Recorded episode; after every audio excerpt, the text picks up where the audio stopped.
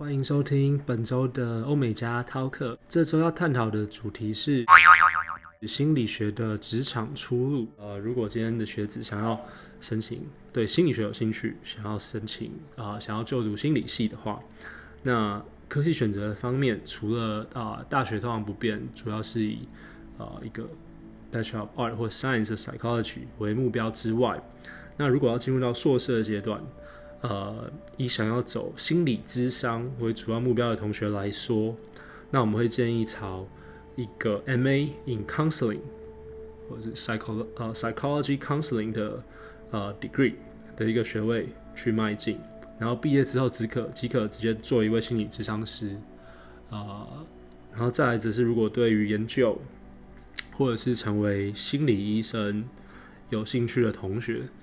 那这算是一个比较呃就读的时间较长的规划，所以要有一定的决心，因为这会是要有一个攻读博士的一个方向。那一般来说，听到心理学这三个字，大部分的想法是成为心理医生，或者是当一个心理咨商师。那么今天主要想要探讨的是一个想要走心理系，他有哪一些选择，然后这些选择。不同的职位啊、心理学相关的职位上又有什么样的差异？那么，首先以最传统的方式来说，例如，呃，如果想要成为心理学家的方式的话，其实心理医生跟心理学家最大差异就在于说，呃，需要攻读的学位不同。所以，以先以心理学家为为例，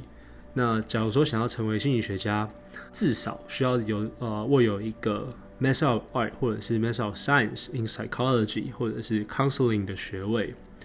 那课程内容方面，传统来说，课程内容主要需要包含统计以及研究方法，同时完成一个主要的 project，例如说论文，或者是透过一个 poster 的方式，面对呃委员会面试的方法完成辩护这样的一个过程。那么心理医生方面的话，则是如一般。医生的条件，需要攻读的学位是 Medical Doctor (MD) 的医学博士学位，然后进而考取地区性的执医执照。例如说，以美国为例，啊，每一个州有它的州法令，或者是以加拿大的话，每个省有啊自己的一套医学法规，针对地区性的去做考照。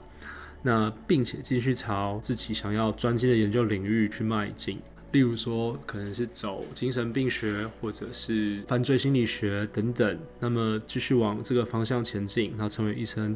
呃，平均来说，要成为心理医生的路是一个长达十二年的高等教育的规划。好，那么实际上工作内容方面，一个心理医生与心理学家的看诊内容做一个比较。一个主要的差异在于说，虽然两者都做诊断。评估个案的情况后，再提供相关的治疗。但要注意的是，其中只有心理医生有做开药的权限。呃，心理治疗者有许多种，所以实际上一位病患通常，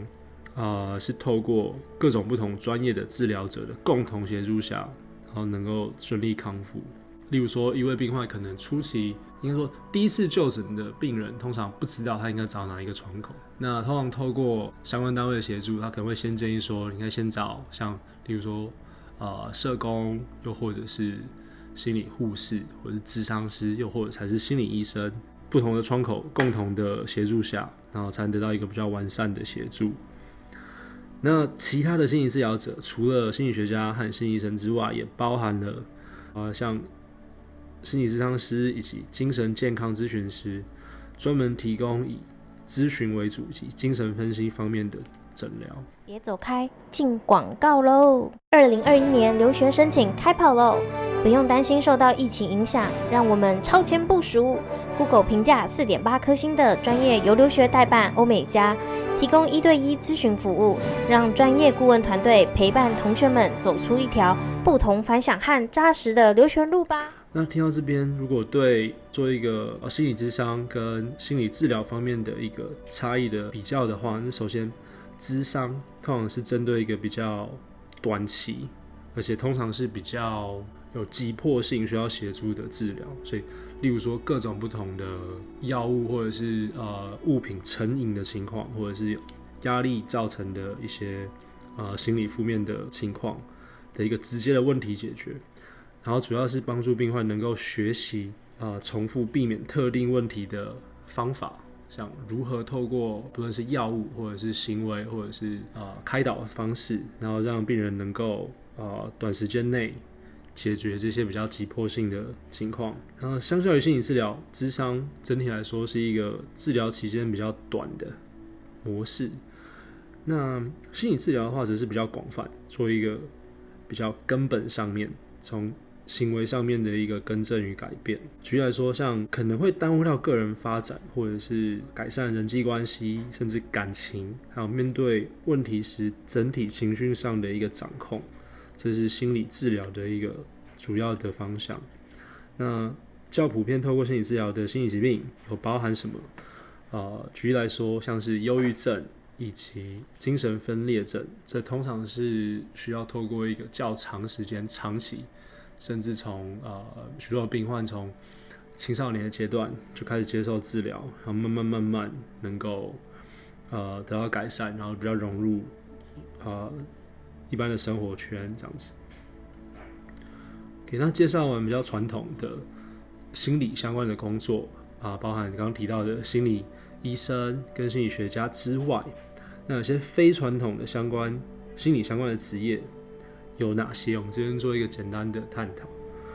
那首先不需要有一个硕士学位，硕硕士以上的学位。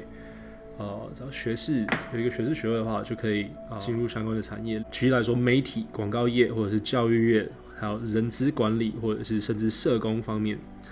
啊，这些都是一个人心理学可以做一个应用的层面。像举例来说，以人资方面的话，它可以透过心理学的一个专业，然后来帮公司批判说什么样的人比较适合什么样的工作内容。然后进而帮助公司找到将适合的人才放在适合的位置上面。那教育的话，尤其是假如说在学的过程中是对教育心理比较有兴趣的同学们，他可以从教材的开发上面来啊进入教育业。那广告跟媒体业的话，则是啊透过像是社会心理学 （social psychology） 又或者是呃 apply psychology 的方式。然后进而说可以呃，在这个产业有所发展。呃，社工的部分的话，则是可以达到，就是利用相对的专业，然后对像比较需要直接照顾的呃这个对象，在自己比较想要服务的单位，然后提供相相关的知识，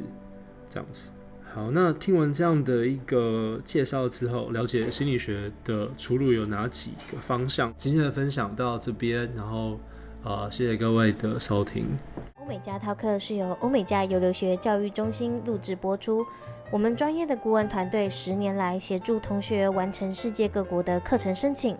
从小朋友的游学团到短期游学、学士、硕士、博士班申请，或是欧盟奖学金，都欢迎与我们预约咨询与讨论哦。我们的咨询专线是零二二三八八八九零零零二二三八八八九零零。